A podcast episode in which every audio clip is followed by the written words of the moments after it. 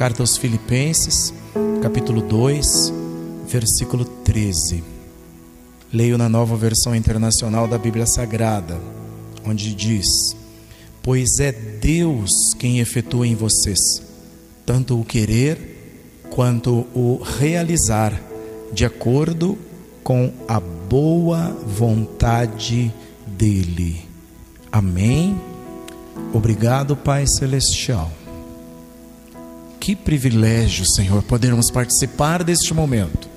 Que privilégio, Pai Celeste, podermos parar e agora, durante este culto, ouvir a tua palavra, que já foi lida e agora será explicada junto com outras partes da revelação por escrito da tua pessoa, seremos abençoados. Eu te agradeço, te agradeço por esse privilégio e te peço que nos abençoes, porque nós precisamos crescer, nós precisamos ser edificados. Em nome de Jesus eu oro e agradeço. Amém. Amém. Em busca de uma espiritualidade madura. Na conversão, na nossa conversão, teve início a vida cristã. E após a conversão, então, inicia-se um processo de crescimento. E esse crescimento se dá como? Com apoio de ferramentas, de vitaminas, com alimento, que são oração, vocês sabem, o jejum, o louvor, a leitura da palavra, o estudo sistemático da palavra de Deus. O que é o estudo sistemático? É mais do que só abrir a Bíblia, pegar um trecho e ler e tá bom. Não, é pegar a Bíblia e dizer: esse mês eu vou ler a carta aos Filipenses. Eu vou começar no capítulo 1, apesar que essa é pequenininha, né?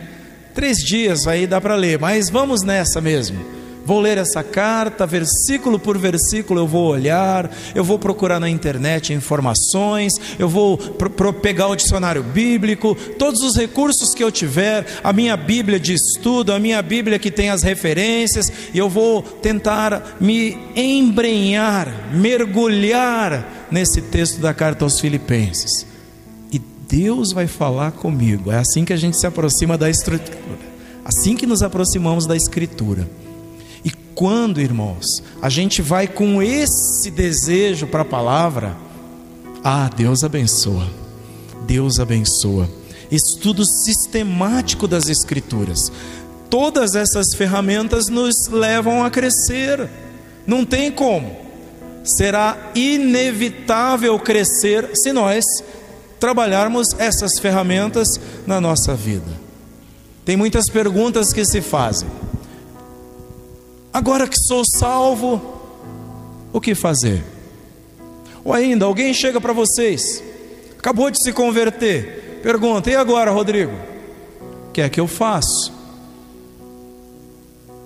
Alguém vai chegar para o Mateus, que ele tem evangelizado, tem falado, a pessoa se converteu, e agora? Eles vão te perguntar: o que é que eu faço? Lá no nosso site, eu recomendo que vocês deem uma lida lá de vez em quando tem um artigo que eu escrevi chamado assim, ó, Me converti. E agora? Leiam aquele artigo, peguem aqueles princípios que estão lá, porque aquele é um passo a passo para a pessoa depois que aceita o Senhor Jesus e vai nos orientar também e nos dirigir. Vejam, e agora o que eu faço? Qual o próximo passo? O que Deus espera de mim? Já que agora eu me converti? É uma pergunta. Outra coisa, como preservar o coração puro e não ter o caráter corrompido? Para os moços, como me preservar como moço, como jovem, levar um namoro que honre a Deus e que eu chegue ao casamento através desse namoro e eu possa construir uma vida embasada na palavra de Deus e assim ser feliz. Porque foi isso que a irmã Sônia leu aqui, Salmo 1. Bem-aventurado, muito feliz o homem, o varão, que não anda segundo o conselho dos ímpios. O conselho do ímpio é: se ajunta, para que casar? O conselho do ímpio é: para que todo esse protocolo? O conselho da Escritura é: deixará o homem seu pai e sua mãe, se unirá à sua mulher, serão ambos uma só carne. E o Senhor os abençoou, diz a Bíblia. É preciso da bênção de Deus. Como fazer isso? Como agradar a Deus de forma digna, vivendo num mundo corrupto? Só tem corrupção ao meu redor, mas eu pedirei forças aos céus para fazer a vontade de Deus, e não diferente. Como vencer as tentações, já que elas exercem tanta força sobre mim? E é verdade, todos nós estamos sujeitos a elas de toda e qualquer natureza. Como vencê-las? Como nos preservar? Como fazer isso, já que é tão forte? Lembram do que disse o apóstolo Paulo escrevendo aos Gálatas? Tem uma luta interna dentro de nós, é a carne militando, brigando, lutando contra o espírito. Paulo chega ao ponto de dizer que o mal que eu não quero, esse eu faço mas o bem que eu quero e que eu sei que agrada a Deus, esse eu não consigo fazer. Ele chega a dizer: miserável homem que eu sou. E é o apóstolo Paulo que está falando. Como fazer então para preservar-nos, para nos preservar diante destas coisas? O que fazer para não escandalizar e nem envergonhar o nome de Cristo? Porque, irmãos, qualquer coisa que deixemos de fazer, que façamos mal feito, que não façamos, não importa, não é o nosso nome, irmãos. Não é o nome do pastor Carlos, não é o nome da nossa igreja, é o nome de Cristo que vai ser envergonhado, irmãos. Então, esse deveria ser o nosso temor, né, queridos? E Deus amorosamente nos trouxe hoje aqui para nos ministrar ao coração. Sabem, culto de maturidade são esses aqui, ó. Culto de maturidade é o culto onde nós estamos em poucos, a palavra vai chegando no nosso coração e a gente sai daqui meditando, sai daqui matutando. Senhor, eu preciso viver essas palavras, eu preciso viver essas verdades. Isso é maturidade, é procurar a maturidade. É o nome dele que importa, porque é o nome do Senhor que importa. Quando você louva, é o nome do Senhor que importa. Quando vocês dão a vida por essa causa tão maravilhosa, é o nome do Senhor que importa. Amém? A resposta a todas essas perguntas, a resposta a todas essas questões é crescer. Crescendo, nós vamos descobrindo a resposta. Maturidade. É isso que nós precisamos. A nossa salvação, irmãos, ela tem passado, presente e futuro. Ela tem três estágios. Vejam, nós ganhamos a salvação, porque ela é um presente, é o maior presente que a gente poderia receber. Ganhamos a salvação através da nossa fé. Nós operamos, ou seja, trabalhamos nessa salvação durante esse tempo aqui, e Deus em Cristo consumará, isso é, terminará a obra que ele começou. Então, a salvação tem três estágios. Nós ganhamos no passado, lá no passado, quem é salvo já ganhou, é passado já esse primeiro processo. Nós estamos operando juntamente com Deus essa salvação, é o presente e Deus vai terminar essa obra lá na frente, no futuro, para a glória dele. Aleluia! Deus nos salvou, irmãos, por meio da fé em Cristo. É o passado. Estamos num processo trabalhando, co, olha bem, cooperando com Deus. Não é cruzar os braços e diz, faz, Senhor. Não, cooperamos com Deus. Aperfeiçoamento, busca, estamos crescendo, esse é o nosso presente.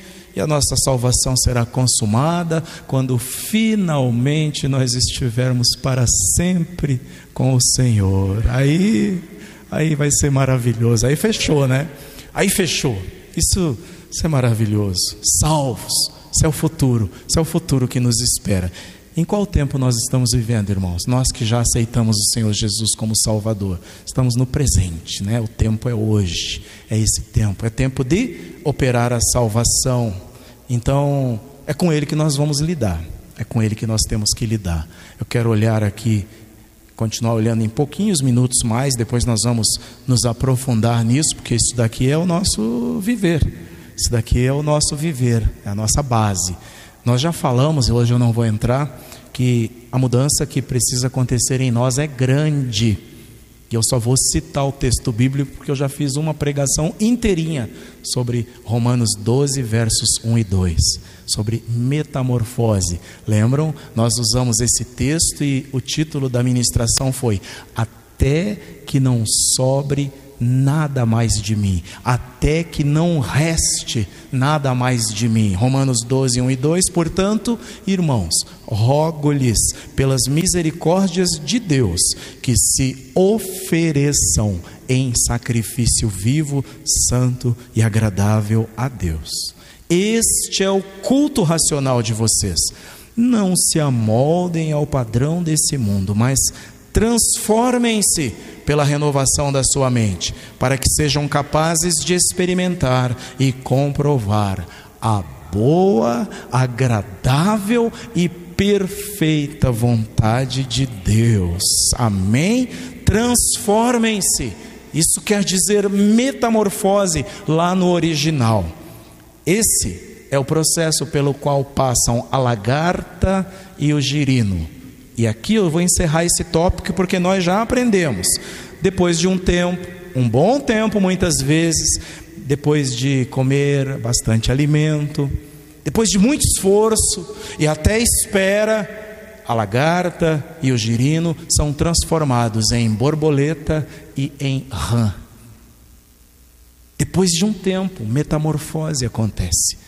E aí a salvação, a fé cristã é envolvida, ela tem processos semelhantes e leva a mudança.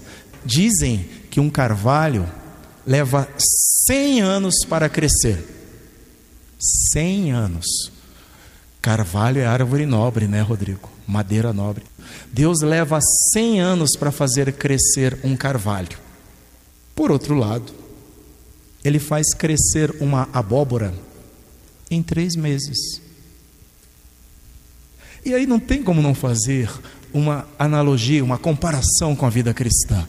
Você quer ser abóbora ou carvalho? Quanto tempo dura o carvalho? Quantos anos tem isso daqui? Se fosse abóbora, estava aqui? Vocês querem ser abóbora ou carvalho? Metamorfose.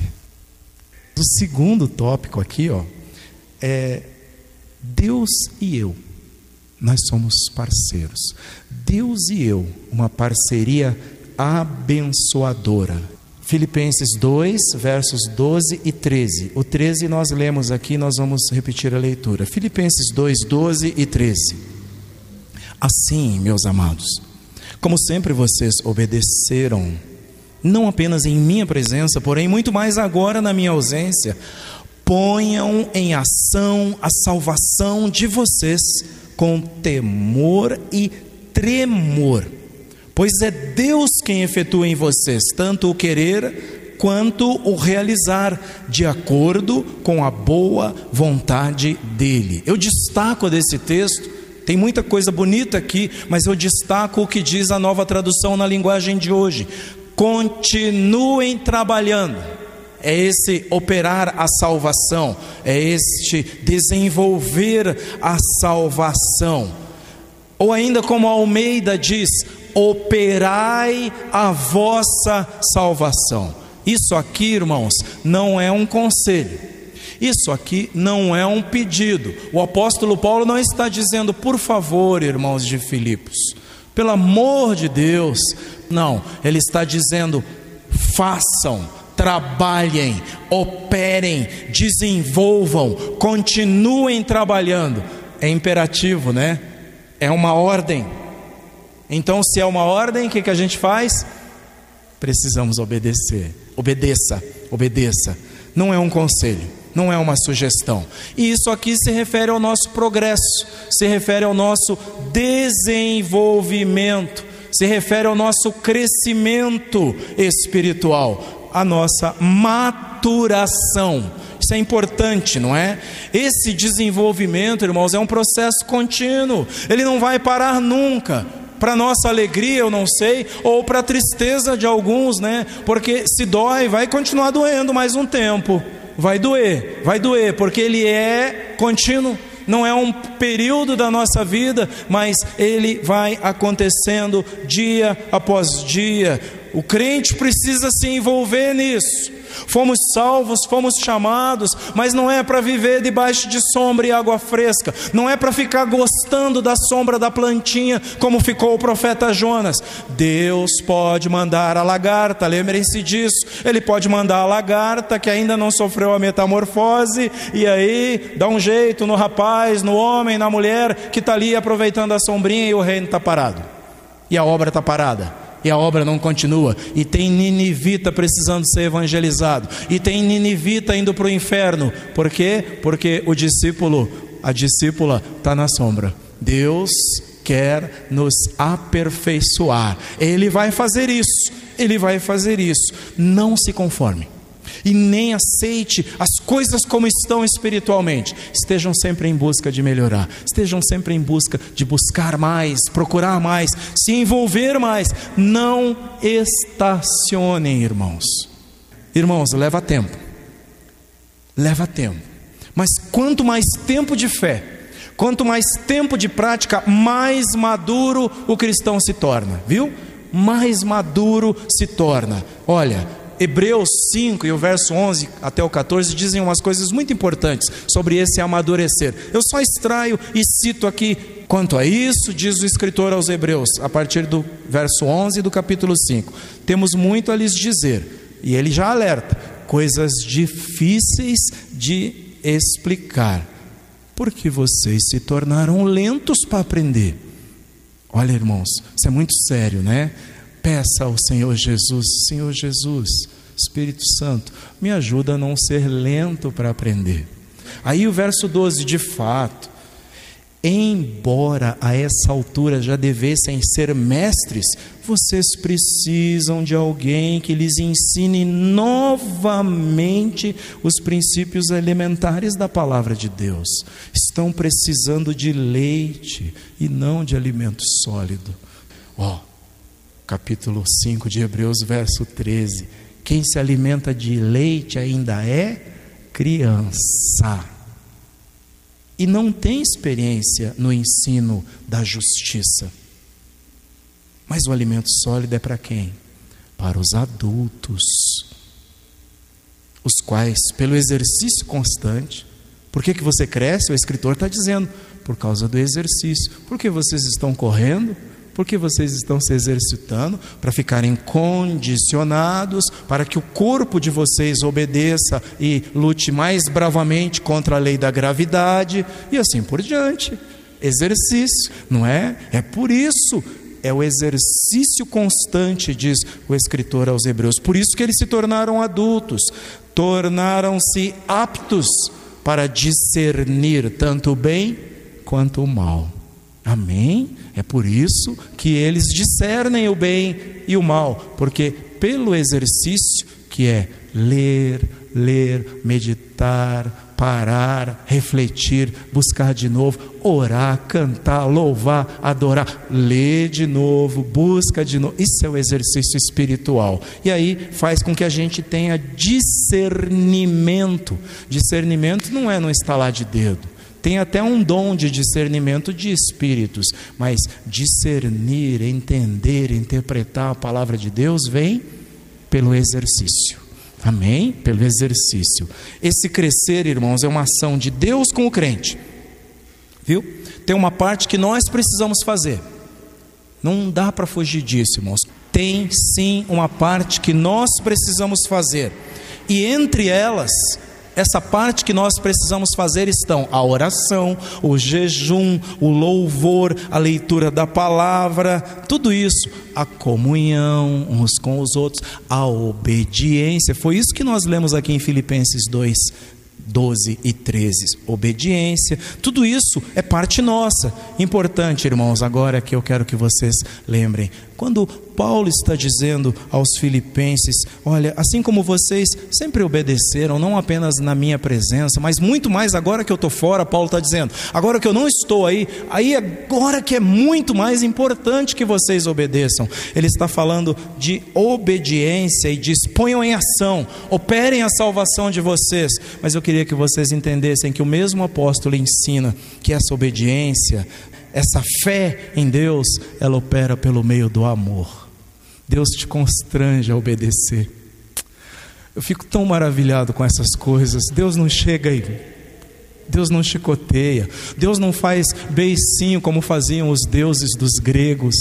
Deus não vira as costas como entendiam os romanos que os deuses deles viravam. Por isso eles precisavam, os adoradores de Baal precisavam se chicotear, se autoflagelar para poder agradar aos deuses deles. Deus te constrange pelo amor. Deus obtém respostas suas pelo amor. Isso está na palavra de Deus. Guardem o versículo que está em Gálatas 5 e o verso 6. Guardem essa palavra, meus irmãos. Porque em Cristo Jesus nem circuncisão, quer dizer, nem aquele que cumpre a lei, arrisca, o religioso, ele está errado, não. Eu quero que vocês entendam que tem gente que só vai fazer assim, é assim que ele vai ter que buscar, assim que ele vai ter que praticar. Mas Paulo está dizendo: não é isso.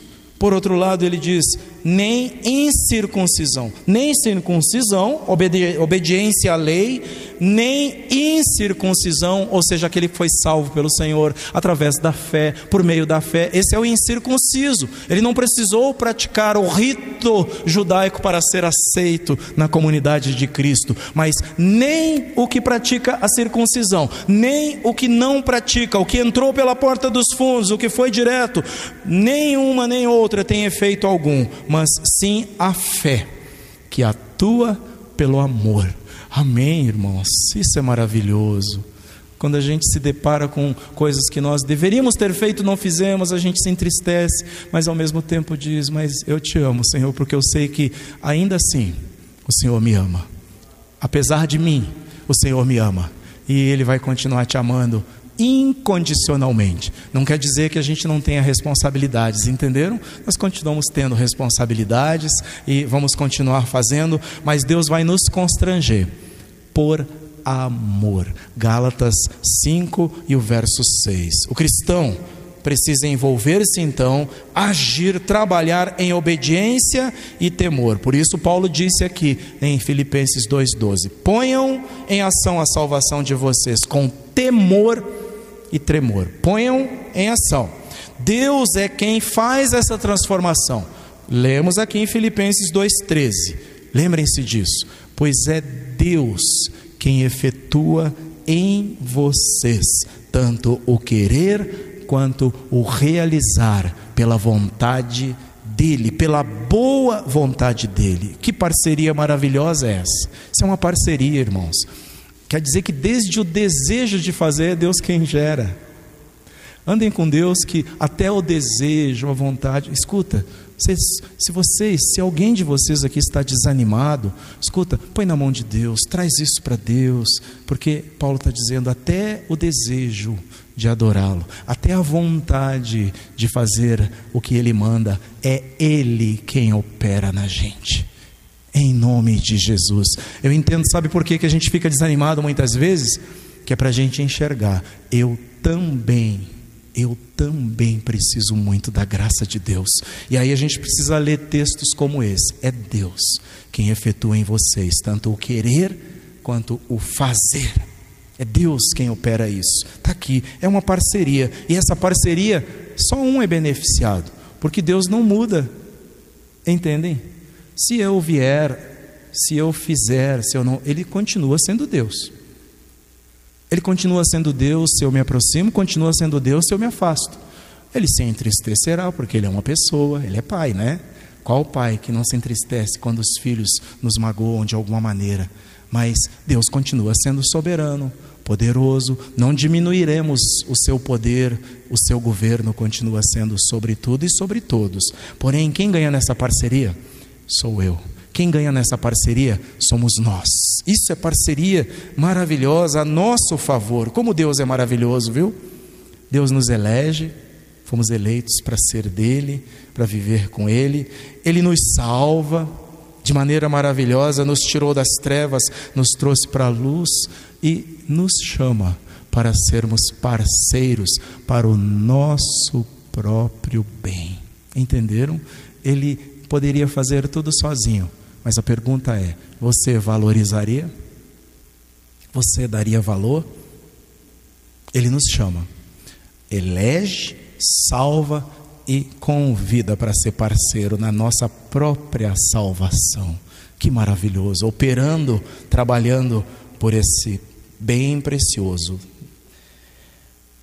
esse efetuar de Deus é maravilhoso, ele é semelhante a um trabalho, a dar poder, a empoderar a pessoa, a energizar. Tudo isso é Deus quem faz, é Deus quem está trabalhando nisso. E aqui, vamos concluir dizendo para vocês que crescer leva tempo, viu, irmãos? Leva tempo. E muitas vezes é desagradável e dói. Esta semana eu estava tendo assistindo a uma aula sobre teologia pastoral e num olhar para o nosso mundo, para o sistema, para a destruição que tem se provocado por não saber usar recursos e que igreja também é responsável por conscientizar as pessoas. E alguém, e a pessoa, e a professora dizia: alguns acham chato falar sobre ecologia e teologia, ecoteologia. Alguns acham chato falar sobre algumas coisas, mas eu queria dizer para vocês que a missão de Deus nem sempre vai ser agradável. Pense em Jonas, pense no profeta Jonas. Deus lhe deu uma missão e ela não era agradável para ele, tanto que ele chega a pedir para morrer. A missão que Deus dá ao profeta Elias, domingo vocês estavam aqui, não era agradável para ele. Ele queria mais é parte dessa para melhor. Lembram? Nem sempre a missão de Deus vai ser agradável, mas precisa fazer. Precisa fazer. Amém? Precisa ser feita. Crescer dói. Olha aqui que eu queria que vocês vissem. Num adolescente que está em crescimento, as mudanças trazem transformações olha, no corpo.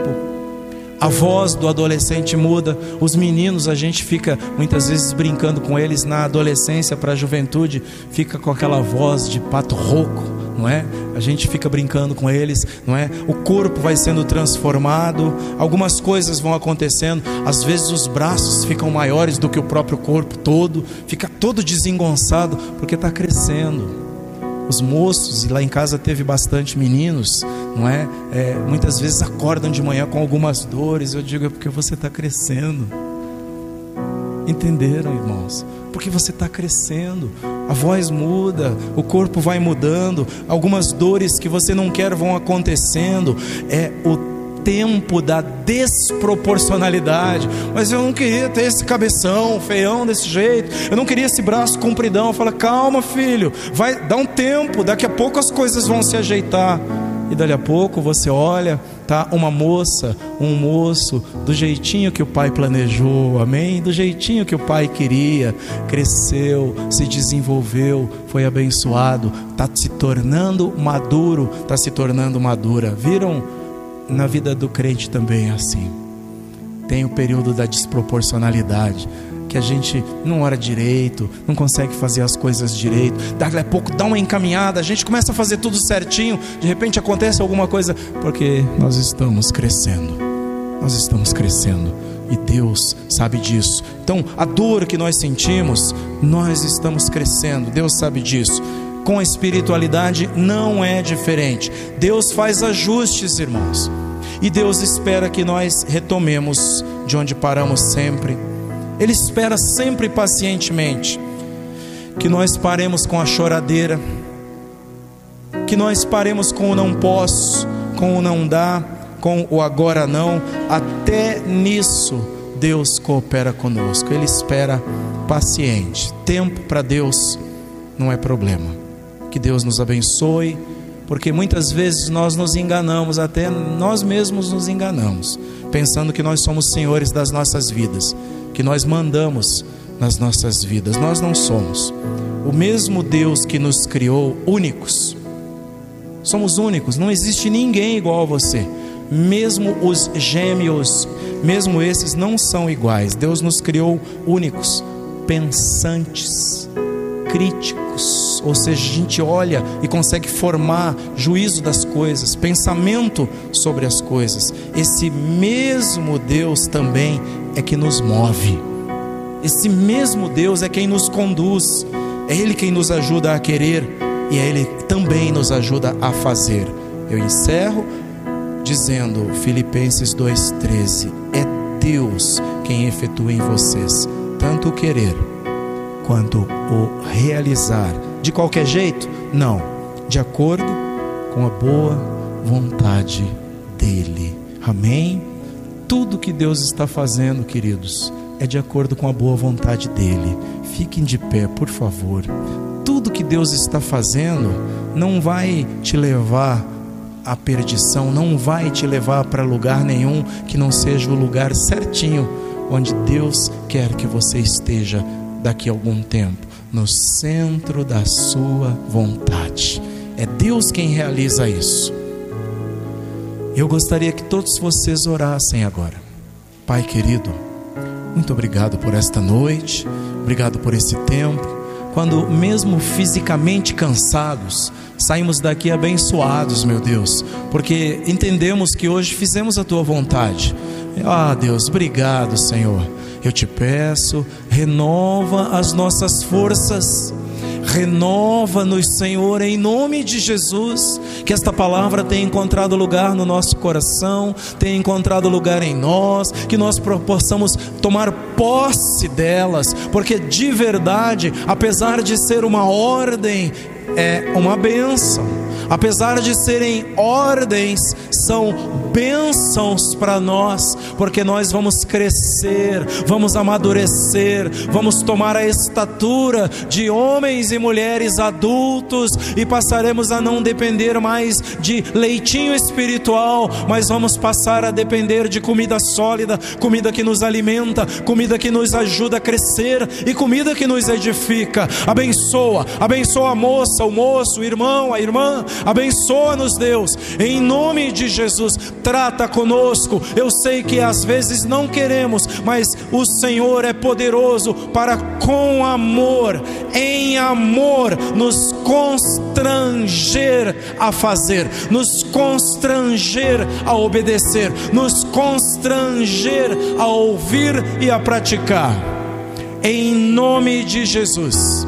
Deus, manifesta sobre as nossas vidas um tempo de poder, uma unção de poder, não poder para exibir-se, mas poder sobre nós mesmos, poder sobre as nossas vontades, poder para fazer a tua vontade. Abençoa cada um de maneira especial. Nesta noite eu te peço, anima o desanimado, anima o que está cansado, anima aquele que já não vê motivos, em nome de Jesus, em nome de Jesus. Põe no nosso coração o desejo de te servir, põe no nosso coração o desejo de te adorar e depois nos ajuda a trabalhar em nome de Jesus. Eu creio que o Senhor pode fazer, em nome de Jesus. Amém. Amém. Glória a Deus. Deus nos abençoe.